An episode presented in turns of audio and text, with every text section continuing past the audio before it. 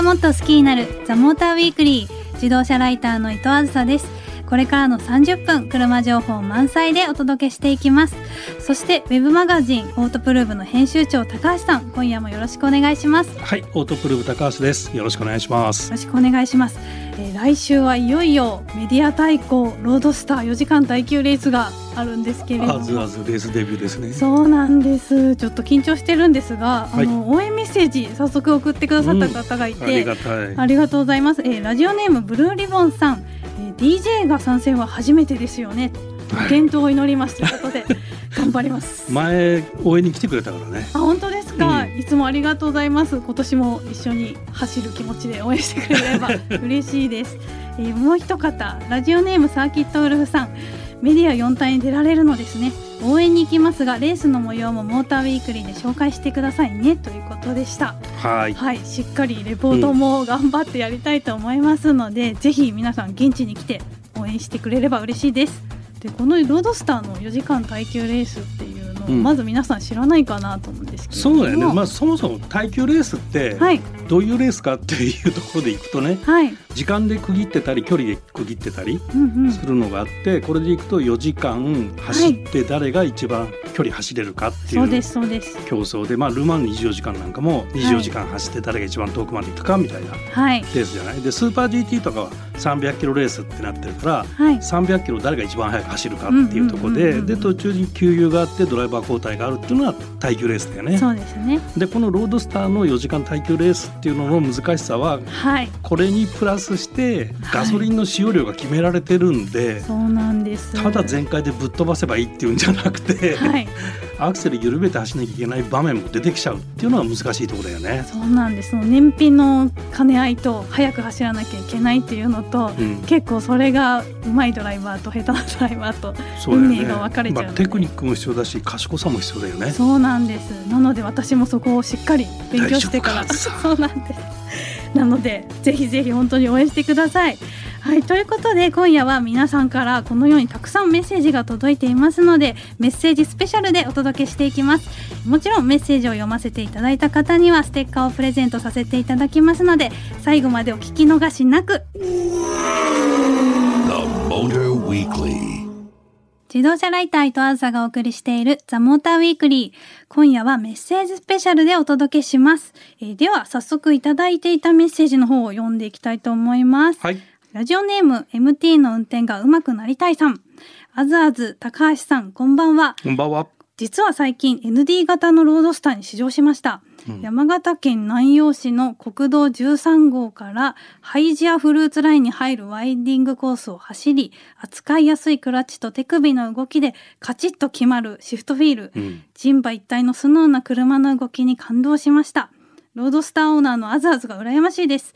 アズアズがいいと思うロードスターのポイントを教えてくださいということで、うん、あタイムリーですね。すね。ND 型のロードスター。うん、そうですね。私がいいと思うポイントはやっぱりあの普段使いでもちゃんと使えちゃうところ、うん、とかつサーキットでもしっかり走れるっていう、どっちにも使えて楽しいところがやっぱり好きですね。なるほど。はい、あとそのダイナミック性能っていうか運動性能ももちろんいいですいいです最大の魅力なんじゃないの？そうなんですよやっぱり普通に乗っててもただ交差点をシュッと曲がるだけで、うん気持ちよくこうコーナリングをさーっとしていくので、うんうんもう日々楽しいですし思い切り走りたい時はサーキットに行っても楽しいですしということでちなみに普段は屋根を開けてんの？結構開けてますよ。あ、そう。はい。意外と目立ちたがり屋なんだね。違いますよ。うん。気持ちいいんでぜひ開けて乗ってほしいです。推奨してます。はい、では次行きたいと思いますが、時事的なメッセージも届いてますので。じじですか？はいはい。ラジオネームブルーリボンさん、お、二通目。2通目、煽り運転の記事読みました。何か虚しさが残りますね。うん車好きなら安全に運転して当たり前。それを凶器に使うなんて悲しすぎます。イライラムカムカガミガミは事故と煽り運転の元ということですけれども、うん煽り運転本当にちょっと今ニュース多くて怖い方も多いんじゃないかなと思うんですが、うん高橋さんもうんこういう煽られた経験とかってあります、まあ煽られた経験すぐにパッとは思いつかないんだけども、うん特に高速道路で走るとき注意しておかなきゃいけないのはやっぱりはいあの、後ろの車の存在うんうんうん。左右にいる車の存在はい。を常に意識するっていうのは大事ではい。自分が心がけてるのは、うん。後ろの車にねブレーキを踏まさせるような運転をしないっていうのを普段から心がけてる。それは街中走っててもそうなんだけど、はい、あのもちろん信号で止まる時はブレーキ踏みますけどね、うん、それはそうですよね。うん、なんかそういうふうにすると、はい。結局煽り運転ってなんか自分の方が速くて、はい。前に遅い車がいるとっていうケースが多分多いと思うんだけど、そうですね。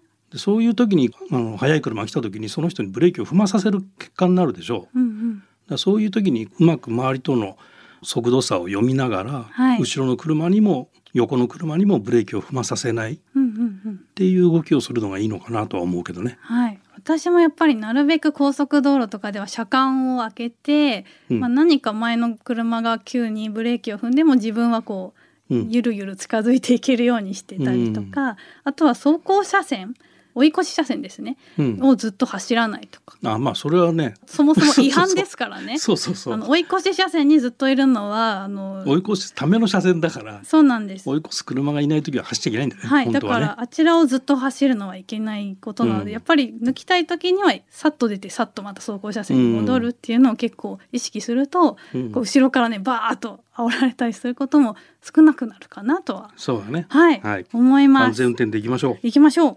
はい。では、お次のメッセージ紹介したいと思います。えー、ラジオネーム、クレイジースミスさん、アザーズさん、高橋さん、こんばんは。自分はロータリー歴20年で FC3S とユーノスコスモに乗っていて、今年の4月で車から降りてしまいました。ロータリーエンジン復活すると言われていますが、本当に復活するのでしょうか？すごく気になります。ということですが、ロータリー復活いかがなのでしょうか？アレックセブンとユーノスコスモはいこってりロータリー大好きって感じでしたね。本当ですね。ロータリー好きの方なんですね。まああの僕がまあマツダは正式に何もあ発表してんだっけかなこれ。一回発表したかな、はい。なんかよくわからないんだけど、うんうん。えーハイブリッドとかのレンジエクステンダー用のエンジンとして開発してるっていう話は、うんありましたね。4年ぐらい前かな、はい。あったかな。でデミオで当時あの試作車を作ってて、はい。それにちょっと乗らせてもらったことがあった。でもそれからなかなか出てこないんでね。難しいんだろうねきっとね、うん、まあいろんな問題があるただロータリーってはい。例えばあのそのレンジエクステンダー用のねエンジンとして考えた時うん、ずーっと2,000回転で回ってるとはい。ずーっと充電し続けるわけでうんうん。でエンジンの音がものすごく静かでしょ？はい。だからすごく効率はいいはずなんだよねなるほど。ただ燃費と排気ガスっていう問題がどうなのかっていうところが難しいんだと思うんだけどね、うんうん。まあレンジエクステンダーって知らない方いると思いますけど。あそうかはい。まあエンジンで充電するそうだねっていうエンジンを発電機みたいに使う感じだねそうです。うんエンジンを発電機みたいに使ってこう電気で走らせる。そうだね電とい気自動車だねうイメージで持っていただければいいんですけれども、まあそれだったらもしかしたら今後出てくるかもという可能性がはいあるんじゃないかと思います。はい、では最後にもう一通紹介したいと思います。ラジオネームサッツさん、あずあずこんばんは。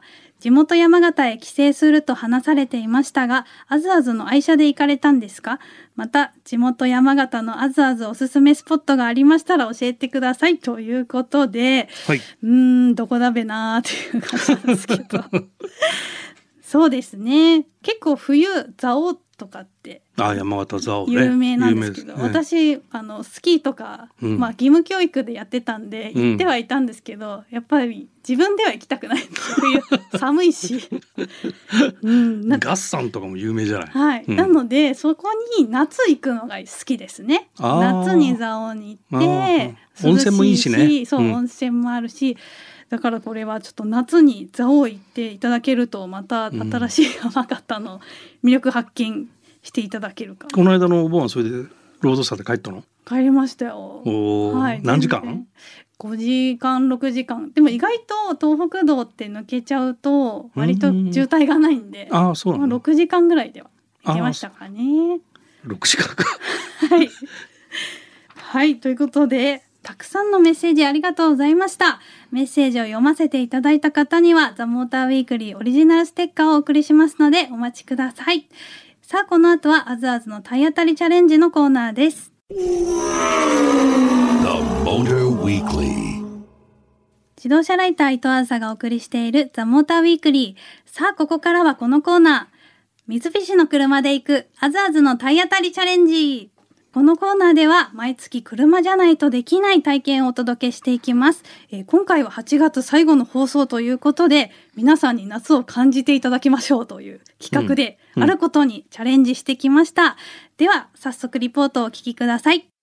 さて今回の体当たりチャレンジは高橋さんの自宅から近い新横浜駅ではなく今日は三菱自動車の本社前からスタートします。そして相棒となってくれるのは三菱のエクリプスクロスディーゼルモデルです。肝心のチャレンジ内容なんですけれども今回は皆さんに夏を感じてほしいということで伊藤あずさ浴衣を着るです。すみませんなんかこれチャレンジなのかって言われちゃいそうなんですけれども今日はあの川越の小江戸の街並みを浴衣を着て散策しようということでチャレンジしていきたいと思います。それでは行ってきます。はいということで川越に到着しました。えここまでエクリプスクロスのディーゼルモデルで来たんですけれども、まあ、今回新しくディーゼルが追加されたということでロングドライブしてみたんですがまあ、もちろん静粛性が良くなっているということと例えばディーゼルらしい力強い走りとあと高速道路で滑らかに走るところがとってもいいなと思いました。街中を走っていて特にハンドリングもよくってきっと山道とか行ってもいいんだろうなっていうのが感じられたモデルでした。ではこれから早速浴衣に着替えて街の散策へ行きたいと思います。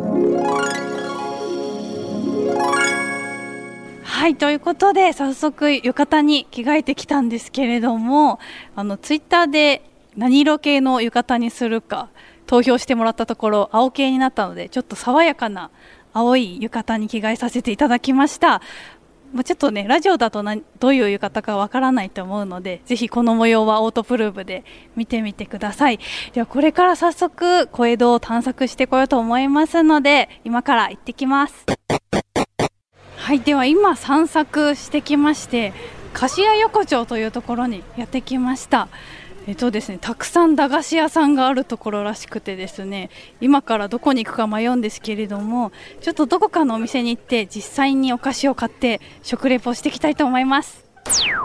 いろいろ回ってきましてなんと日本一長いふ菓子っていうものが売っていたので80センチの大きいのを買ってみました。私初めてふ菓子食べるんですけどちょっといただきます。うん。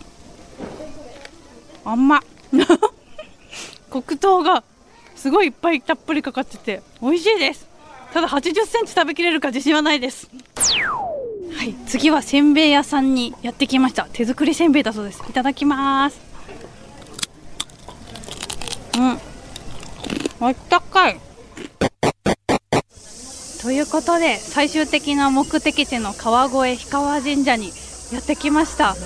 風鈴が今すごい下がっててですね綺麗な音色が神社中に響いています。でここは縁結びの神社ということで結構浴衣を着た女性がたくさんいらっしゃってで私も今おみくじ引いたんですけれどもなんか間違って恋みくじと普通のおみくじ間違えて引いちゃったんですけど、えー恋愛運はあの未来に幸せありって書いてありました。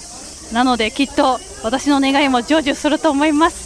ということで今回のチャレンジはここまでですお疲れ様でしたはい。ということで、今回は三菱のエクリプスクロスディーゼルモデルに乗って川越に行って、浴衣で小江戸を探索してきたんですけれども、いろいろ思い出深い一日になりましたね。ふ菓子食べきった？うがし、あの、半分以上ちょっとしきっちゃったんですけど、食べました、ちゃんと。あそう、はい。おせんべい食べてあったかいっていう感想も なかなかだよね。焼きたてだったんですよ。そっか。れが。はい。なのでですね、うん。すごいこのね、うん。街に行くまでうんクリプスクロスで移動してたんですけれども、やっぱりディーゼル私大好きだなっていう気づいちゃいました今回で。このディーゼルね実はっていお？うすごいところがあってそうなんですか？あのちょっとマニアックな話なんだけど、はい。エンジン作る時にシリンダーブロックってピストンが通るシリンダースリーブがあるでしょ、うんうんうんはいあのスリーブの深淵度をはい。深淵であればあるほどピストンは滑らかに動くっていうのはまあイメージできると思うんだけど、うんうん確かに。だからそこが深淵度が高ければ高いほどはい。静かで滑らかに走るとああ。いうことでこの深淵度を出すためにダミーヘッドっていうのを使ってうんうん製造してるのね。でこれレへーーシングカーのエンジン作る時によくそのダミーヘッド使うんだけどもあ、そうなんです市ね。販のエンジンでねダミーヘッド使うってのはあんまり聞いたことがないんだよね。だからそういうところをすごくやってたりとか。あとねそのディーゼルのこのトルクの出方のねはい。まあ、制御のちょっと難しい話なんだけどショック対策制御っていうのも今回三菱が初めて取り組んでそれが成功してるのね。だからこのまああのアズアズがね乗ってはい。静かで力強く滑らかだって感想はね、い。やまさにに。その通りなの。あ本当ですか、うん。じゃあ体感したことがやっぱり三菱さんの技術が詰まっているものだということなんですね。そう。あー素晴らしい。素晴らしい。でもすごい良かったです。エクリプスクロス本当に皆さんにも試乗してもらいたいなとうん。思いました、えーこの模様は私の試乗レポートと動画と一緒にオートプルーブでもちゃんと紹介しておりますのでこちらもぜひご覧ください。あの浴衣を着ている動画もありますのでぜひチェックしてください。以上三菱の車で行くアズアズの体当たりチャレンジでした。次回の体験リポートもお楽しみに。ということでこの後はお知らせを挟んでレースアナウンサーピエール北川さんによるスーパー GT 見どころ解説です。自動車ライター伊藤あずさがお送りしているザ・モーターウィークリー。さあ、ここからはスーパー GT の公式アナウンサー、ピエール北川さんによるレースごとの見どころをお届けします。早速、ピエールさんと電話がつながっています。ピエールさん。はい、ピエール北川です。ピエールさん、はいあの、富士では、いよいよ、ご挨拶させていただいて、本当にありがとうございました。はい、やっとお会いできて、どうでしたか？富士のレース楽しんでいただけましたか？いや、本当に迫力があって、やっぱ実際に見るとすごいなと思ったのと、あとはい実際現地でピエールさんの実況を聞くと、本当にレースがこんなに楽しめるんだということが よくわかりました。そうですか。そう言っていただけると実況冥利につきます。ありがとうございます。はい。なので、はいぜひこれからも現地に行きますので、応援させてください。はい、ぜひまた生の迫力、はい、あの、ご覧に来てください。はい、ありがとうございます。ということで、来週うん9月7日から大分県オートポリスで行われる第6戦オートポリス GT300 キロレースの見どころをお願いいたします。はい、わかりました。さあ、いよいよスーパー GT もですね、残すところ参戦ということになってきました。えーここからは9月にですね、えー初旬にまずはオートポリスで行われる第6戦、そして9月の下旬に、えー今度は東北のスポーツランド都合で行われる第7戦と、9月はダブルヘッダーでレースが行われるんですね。このまずはオートポリスなんですけれども、今日の見どころをちょっとですね、皆さんにご紹介できればと思います。えまずですね、GT500 の方なんですけれども、今回はですね、えやはりウェイトハンディが少ないところがかなり有利なんじゃないかなっていう予想ができます。というのは、えこのオートポリスまでが、ポイントかける 2kg というウェイトの計算の仕方になるんですね。ということで、今トップのチームは、なんとウェイトハンディが120キロという重量になってしまいますので、かなり不利ということがお分かりいただけると思うんです。そうなると、やはりウェイトハンディが軽いところというところと、それからこのレースからですね、エンジンが GT500 の場合は2機目というですね、新しいエンジンを積んでくるメーカーがあるんですね。それが日産になるんですね。そんなことも考えると、今回本命で注目したいのはカーナンバー3番の平手康平選手とフレデリック・マコビッキ選手のこのペアがですね、今回は日産 GTR かなり有力なんじゃないかなというふうに思います。もちろん、レクサスも、そして NSX もですね、チャンピオンシップをかけている8号車ですとか、それからあと、まあ、19号車や39号車、そういったですね、ホンダの NSX やレクサスもかなり期待が持てると思います。さあ、変わって GT300 なんですが、こちらの方もやはりですね、重量の軽い車が有利なのかなっていうところがあるんですが、先日行われました鈴鹿の10時間耐久レースでいい走りを見せていたチームがあるんですね。それがカーナンバー18番のアップガレージ NSX なんです。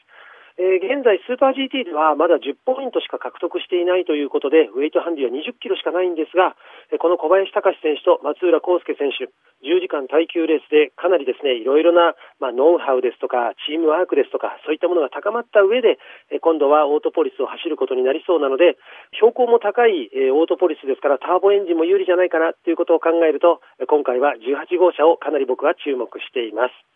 ということで、えーまあ、今回オートポリスで行われる第6戦なんですけれども、非常にね、えー景色もよく、そしてね、食べ物の美味しい九州なんで、えードライバーの皆さんも、そして観客の皆さんも、いろんな意味で観光も含めて楽しんでいただける、そしていいレースになるんじゃないかなって期待してます。はい、今日は以上です。はい、ピエールさんありがとうございました。今回ウェイトハンディが120キロというかなり重たい重量を積んだ車もあるということで、そうですね。かなりレース展開が変わりそうで、これからがちょっと楽しみですね。はい。ただ、あの、次のですね、オートポリスが終わると、はいまたウェイトハンディがどんどんと少なくなって、最終戦はウェイトハンディがなしになりますから、なるほど。またね、えー動きがいろいろと変わってくるシーズン後半ならではの面白さっていうのが、これからスーパー GT シーズン後半ありますから、またはい皆さんもね、ちょっと注目していただきたいですね。あ、わかりました。私もこれからしっかり観戦していきたいと思いますので、はい引き続きよよろしくお願願いします。ありがとうございました。ありがとうございました。はい、以上スーパー GT の見どころでした。自動車ライター伊藤あずさがお送りしてきましたザ・モーターウィークリーエンディングのお時間となりました来週はイベント盛りだくさんですねまあメディア対抗のロードスターの耐久レースもあれば、オートポリスでのスーパー GT もあれば、ね、そうだ。はい。で、さらにですね、うん。この F 横からも近い、えー横浜美術館前では SUV フェア2019というものが開催されるそうです、えー今回の体当たりチャレンジの相棒にもなってくれた三菱のエクリプスクロスもうん。展示されているそうで、まあ日本最大の SUV イベントということで、かなり見どころたっぷりのようなんですけれども、うん。まあ、輸入車、国産車15ブランド、計36台の新型車が登場している。るということで、うん。まあ、実際に展示車両に乗り込んだりですとか、うん。あのモータージャーナリストさんがあの運転してくれてみなとみらいをドライブできる同乗市場なんかああ、もいいね。あるそうです。うん。まあさらにあのメーカーの広報さんが、うんそのそれぞれの車を紹介してくれる練り歩きトークショーみたいなものもったりするそうでちょっとこれも気になりますね私ちょっと4体があるんでいけないんですけど、ああ、そうか。はい9月7日土曜日から8日日曜日の2日間入場無料となっていますのでぜひ立ち寄ってみてください入。場無料ね。ね、うんこれがいいですよね。うんいいねぜひご家族でということで。はい、そして今夜はプレゼントも盛りだくさんです、えー先週からお伝えしているメディア対抗ロードスター4時間耐久レースの観戦チケットを10組20名様にプレゼントします、えさらに三菱デリカ D5 のミニカーも5名様にプレゼントいたします。欲しいという方はメッセージを添えてメールでご応募ください。メールアドレスは tm.fm 横浜 .jp ザモーターの頭文字 tm に続いてアットマーク fm 横浜 .jp です。今夜のプレゼントの詳細はザ・モーターウィークリーのホームページにも掲載しておりますのでそちらでもご確認ください。番組放送後1時間後ぐらいには更新されていますのでそちらもぜひチェックしてみてください。そしてメッセージに加えてツイッターでも今夜の感想をお待ちしています。ハッシュタグモーターウィークリー847でつぶやいてくださいね。ということでお相手はオートプルーブ高橋でした。自動車ライターの伊藤あずさでした。来週もこの時間にお会いしましょう